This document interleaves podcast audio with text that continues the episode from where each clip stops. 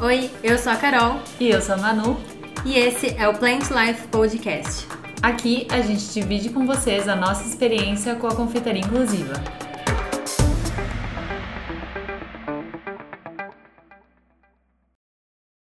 E hoje a gente vai dividir com vocês, sem cortes, uma história que a gente passou é, e a nossa experiência prática, que foi como trabalhar com uma food bike. Então, na verdade, a ideia da bike, ela surgiu porque a gente foi abordado logo no começo do café sobre ter uma franquia, né, do Role Café, enfim, eu me lembro que o pessoal da consultoria gostou bastante da nossa identidade visual, é, dos nossos produtos e falou que tinha um potencial de franquear. E aí a gente nunca chegou a montar esse plano, até porque a gente queria testar o modelo de negócio. Ah, mas enfim, eventualmente apareciam algumas pessoas interessadas em ter uma franquia do Role Café.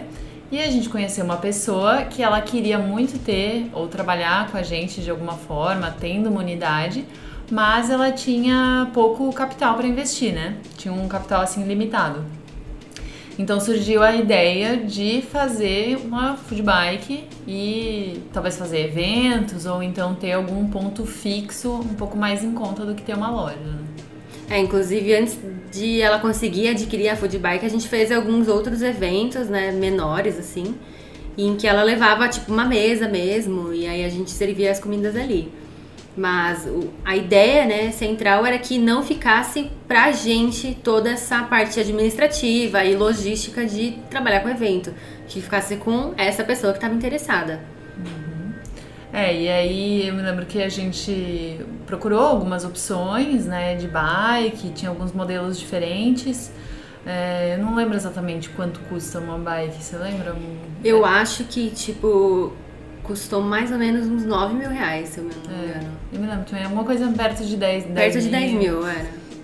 E era uma bike que tinha um freezer, é, tinha uma estufa também e tinha alguns apoios laterais assim. E a gente personalizou ela inteira, colocou adesivos, é, o ombrelone era verde da, da nossa cor, enfim, ficou super legal assim esteticamente. E aí é, a gente começou a fazer um trabalho comercial, né? Na verdade, essa pessoa ficou fazendo um trabalho comercial de ir atrás de eventos. Quando entrava em contato direto com a gente, a gente repassava pra ela. Toda coisa externa era com essa pessoa, né? E sempre que possível a gente gostava de levar a bike porque já era uma estrutura, né? Então, feiras, algumas coisas Chamava assim. bastante atenção, era bem bonita, né?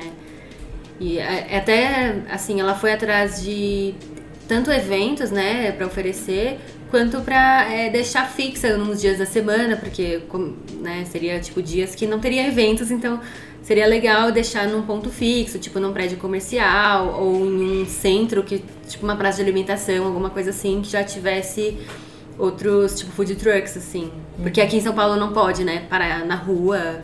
Não sei se outras cidades podem, mas aqui não pode parar na rua simplesmente abrir lá e começar a vender, né? Você tem que estar sempre num lugar é, privado, né? Ou então você tem que ter uma licença da prefeitura e tal, e a gente não, não queria ir atrás disso, assim. É, e aí a gente. o- eu me lembro que a experiência que a gente teve de ficar num lugar foi num prédio, era na Vila Olímpia, né? Na Vila Olímpia. prédio na Vila Olímpia, então ela conseguiu deixar lá na, no prédio mesmo a bike, ela ficava lá durante a noite e aí abastecia, né, com coisas congeladas daqui, então É, na verdade, tudo que era é, comida da bike é, saía daqui, né? Então a gente produzia aqui no Role, é, enviava congelado, porque lá eles tinham tipo um freezer, né? Que também era geladeira, não lembro direito. E aí, é, então tinha que ter essa reposição pelo menos a cada dois dias, porque o freezer também não poderia ficar muitas horas ali, né? Ligado durante a noite. Eu acho que nem ligava, né? Se eu não me engano, ela levava. Eu não lembro. eu acho que tra... é, Eu acho que ela levava. levava todo dia, né? Levava todo dia, ela Isso. passava. Durante a é, noite na verdade, a gente né? mandava um motoboy, eu acho, ou o menino vinha aqui buscar o funcionário dela. E aí a gente acabava tendo essa reposição e também de leite, né? Porque na, na bike também tinha uma cafeteira que a gente fazia bebidas vegetais. Coisas que a gente já servia aqui no Rolê Café, que fazia bastante sucesso aqui. A gente quis levar pra lá. É, eu lembro que a bike, é, na bike servia salgados, então tinha estufa, tinha um micro-ondas, tinha alguns doces e aí tinha era tudo com descartáveis, né, lógico, mas tinha bastante opção de bebida até, né? Sim. Porque conseguia, a gente conseguia deixar alguns pós também, ele trabalhava com cafés, leites. Então tinha uma boa variedade assim. E teve esse um dos primeiros problemas assim, digamos, né, uma dificuldade era isso de ter que fazer essa reposição todo dia. Então, era um trabalhinho, É. porque assim, isso é um- é uma das questões, né?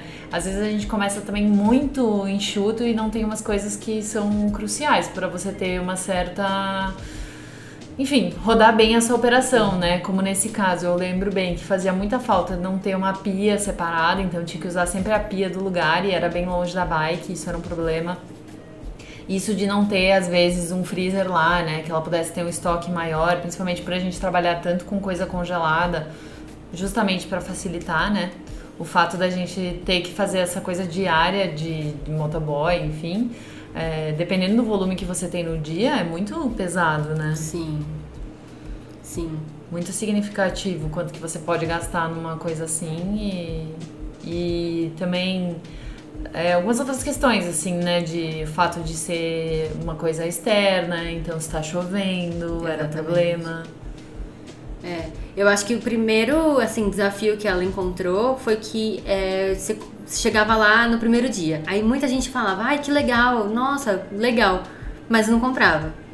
E aí cada dia que ela tinha que ir, ela tinha que pagar tipo, sei lá, 300, 400 reais em uma diária. E aí as pessoas só iam começar a ter aquilo na cabeça, de conhecer o lugar, de querer ir visitar, depois de alguns dias assim que já tava lá. E aí nesse tempo eu lembro que não valia a pena pra ela, tipo, arriscar, sabe? Tanto que o lugar que deu mais certo foi aqui perto, porque eram pessoas que já conheciam o Rolê Café. E aí, tipo, achavam, ah, já conheço tal, então que legal que tá aqui do lado, aqui debaixo do, do prédio que eu trabalho, já vou comprar aqui. É, eu acho que o perfil também variou muito, né?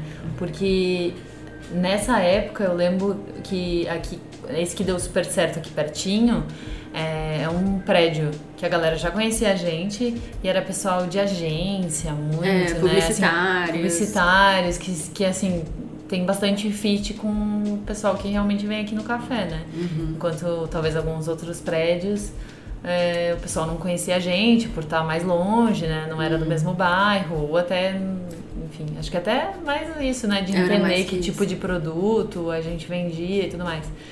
E aí depois a gente também teve alguns desafios trabalhando com essa bike, não só no prédio, mas em eventos, né? Feiras. Sim. É, porque a bike ela não era muito pequena, né? Ela era bem grande, pesada também. É, apesar dela, dela andar, a gente conseguir pedalar com ela, não dava pra ir muito longe com, com uma bike desse, desse tamanho. Aí a gente tinha que deixar guardada num, num estacionamento. E aí, pra, pra cada vez que a gente ia pra algum lugar, a gente tinha que contratar um, um cara que levava, né, um carreto, pra transportar essa bike na ida e na volta. Muitas vezes o evento não deixava, né? Não tinha espaço pra deixar, ou só se fosse tipo dias seguidos, assim, que podia deixar lá. E aí, ou, né, ah, a gente. Eu lembro uma vez que ela achou um lugar que era, tipo, num- dentro de um, de um escritório, né, comercial. E aí a bike não passava nos corredores, por exemplo. Daí, ah, tive que adaptar, ou acho que acabou nem indo pra frente essa, esse orçamento. Mas tinha esse problema, né, de, do tamanho da bike e do transporte dela, e cada vez tinha que pagar um carreto, que sei lá, eram 100 reais. Tinha que vender bastante pra valer a pena esse É. transporte. E esses eventos a gente nunca sabe, né? É Porque, muito assim, tiro no escuro. Às vezes o evento em si não dá certo e vai pouca gente, chove, enfim, tem outros problemas. É, e às vezes vai gente e não tem o fit que você esperava, né? É. Eu me lembro que assim, era, era muito aleatório, porque tinha às vezes que ia em alguns, sei lá, brechó, umas coisas assim, vendia bem. Aí depois ia numa feira de coisa saudável e daí não era tão bom, então né? A gente tentava assim filtrar, mas era difícil, principalmente porque você tem que entrar já com dinheiro, né? Você paga pra participar. Sim. Ou se dá um percentual bem grande. E aí você tem o custo do transporte, que era isso, acho que era 150 reais por aí. E assim, suadeira, né? E pesada pra subir, descer do, do caminhão e tudo. E fora a bike em si, você tinha que levar um monte de caixa extra. É, esse é outro problema também que eu, que eu lembro que tinha bastante era tipo, você ia num evento, aí o freezer da bike era bem pequeno, se, sei lá, se fosse vender 100 salgados, já não cabia, não caberia naquele freezer. Aí tinha que levar uma caixa separada e pedir pro organizador do evento se tinha uma geladeira, um freezer para deixar. E aí era sempre um caos, assim, porque eles não tinham, não estavam esperando isso, e aí tinha que negociar. É, mas assim, se a gente vai ser bem sincero, acho que também foi um pouco que a gente nunca focou e trabalhou especificamente é, com isso. Exatamente. A gente via nesses eventos muita gente que faz evento e tinha só essa estrutura de bike, né? E dava super certo, porque uhum. Acho que é um que pessoa, as pessoas já eram muito mais preparadas, né? Muito mais. Assim, até o carro da pessoa, às vezes ela conseguia botar no carro dela. Uhum. Tinha uma estruturinha um pouquinho menor, às vezes assim, uns carrinhos, né? Que não são. A, a bike é bonita e tal, mas às vezes um carrinho você consegue fazer muito mais. ter mais utilidade, né? Uhum. E ocupar menos espaço.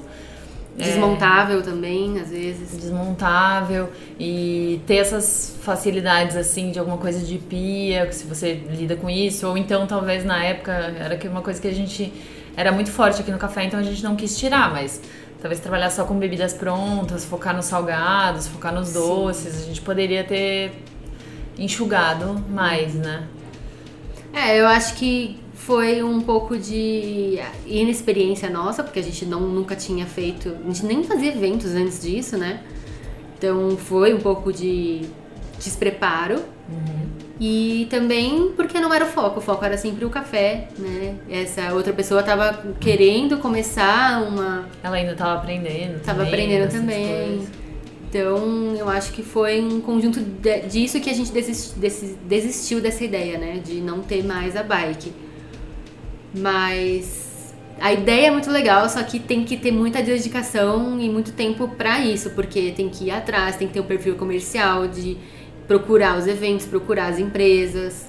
Isso, eu me lembro que na época, né, ela até mais do que a gente conversava com o pessoal de food trucks e tal, uhum. e tinha uhum. muita gente que tinha uns contratos legais com empresas grandes, né, tipo uhum. Mercedes, umas coisas assim, que já fechavam toda semana pro food truck estar tá lá dentro da empresa, no estacionamento. Sim. Então, às vezes, né, um food truck, lógico que é outro investimento, mas também já é muitas das coisas que você vai precisar, a pia, o freezer, então, assim, uhum. é outro uhum. investimento, mas às vezes a bike você vai ter que ter várias coisas extras além da bike e tem que considerar isso do transporte, né? É, então tem que fazer uma conta boa em relação a isso, o que, que vale mais a pena. E de qualquer jeito, conseguir participar dos eventos legais, às vezes é, ter uma, um cardápio enxuto, conseguir negociar a participação só por percentual. Uhum. E uma dica que eu dou, inclusive, é para que se você não trabalha exclusivamente com eventos, ou talvez quer começar do zero, já pensa num cardápio baseado nas confeitarias tradicionais, no que, que essas empresas de eventos, né, de buffet tradicionais já servem é, para essas ocasiões para você começar daí. Porque ao contrário da gente, a gente fez versões mini do que vendia no café, mas às vezes não é um produto certo para servir em um evento, né? Inclusive coisas que não dê para comer com a mão já é um, um, um, um complicador. Um complicador. o, então, é, é, isso é um, é um bom ponto também.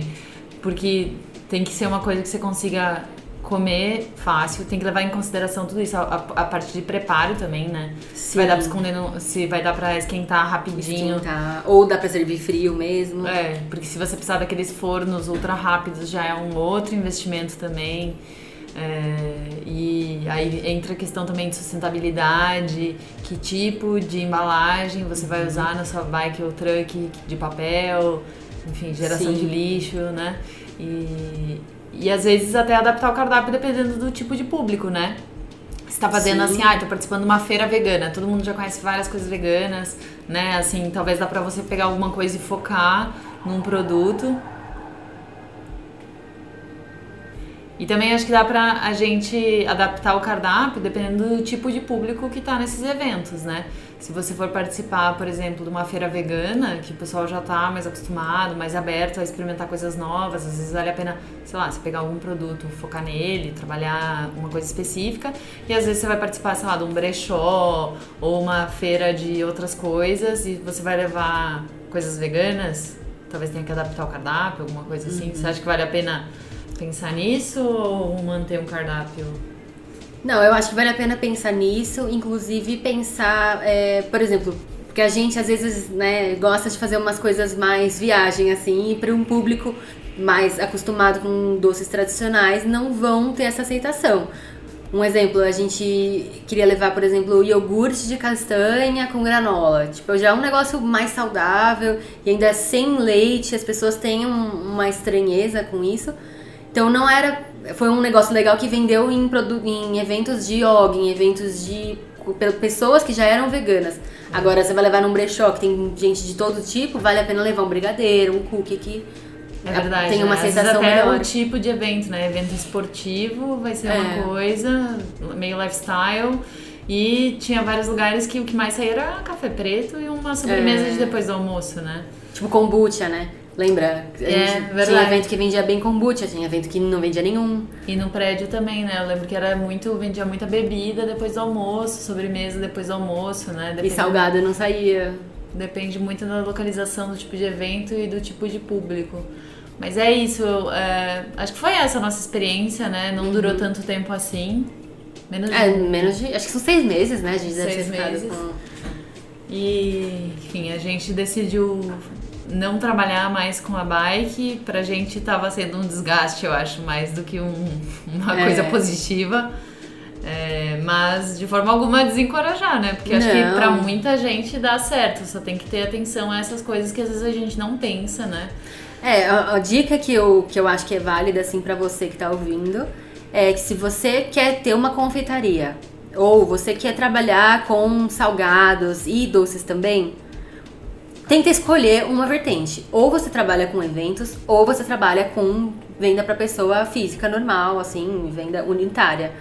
Eu acho que trabalhar com as duas coisas acaba dando bastante trabalho, bastante dor de cabeça, porque é, apesar de parecer que ah, é o mesmo produto, só tá no tamanho diferente, você vai ter que ter embalagem diferente, vai ter que ter outra estrutura, é muito. A forma de você negociar é tudo diferente. Então eu sugiro que você escolha um, do, um dos, dos lados, assim, para seguir, sabe? Um dos caminhos. É justo. Então é isso, pessoal. Se vocês tiverem alguma sugestão, podem seguir a gente lá também no Instagram, plantlife.school. A gente também tem canal no YouTube, onde a gente coloca as nossas receitas veganas e sem glúten. E aqui no podcast a gente vai mais contar histórias, coisas que não precisa desse suporte do vídeo, né? É, falar um pouco da nossa experiência com o Role Café e ao longo aí da nossa vida de confeitaria. Se vocês tiverem alguma sugestão de assunto que vocês querem ouvir a gente conversar aqui no podcast, pode mandar também no nosso Instagram pelo direct. Um beijo. Beijo.